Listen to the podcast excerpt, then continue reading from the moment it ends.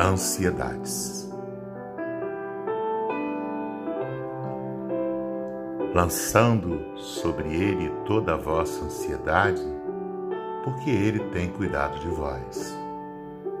Primeira Epístola de Pedro, capítulo 5, versículo 7. Diz o instrutor.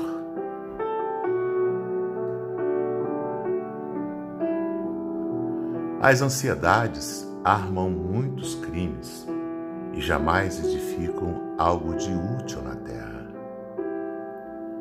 Invariavelmente, o homem precipitado conta com todas as probabilidades contra si.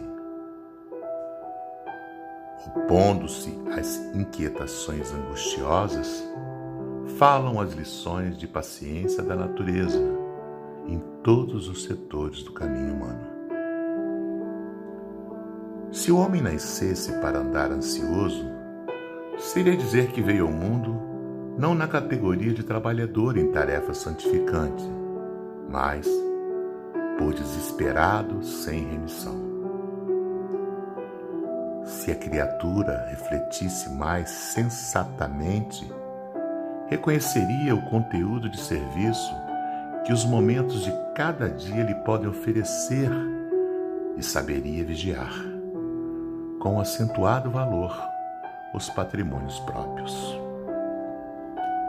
Indubitável que as paisagens se modificarão incessantemente, compelindo-nos a enfrentar surpresas desagradáveis decorrentes de nossa atitude inadequada, na alegria ou na dor.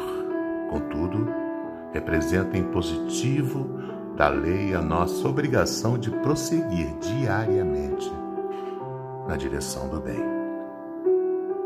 A ansiedade tentará violentar corações generosos, porque as estradas terrenas desdobram muitos ângulos obscuros e problemas de solução difícil. Entretanto, não nos esqueçamos da receita de Pedro. Lança as inquietudes sobre as tuas esperanças em nosso Pai Celestial, porque o divino amor cogita do bem-estar de todos nós.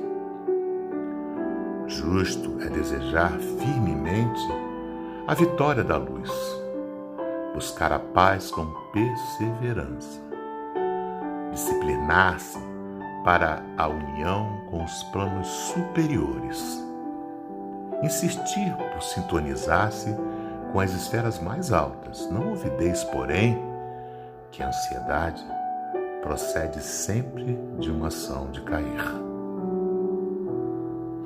pelo Espírito de Emmanuel, psicografia de Francisco Cândido Xavier do livro Pão Nosso, por Osmar Barbosa, com amor.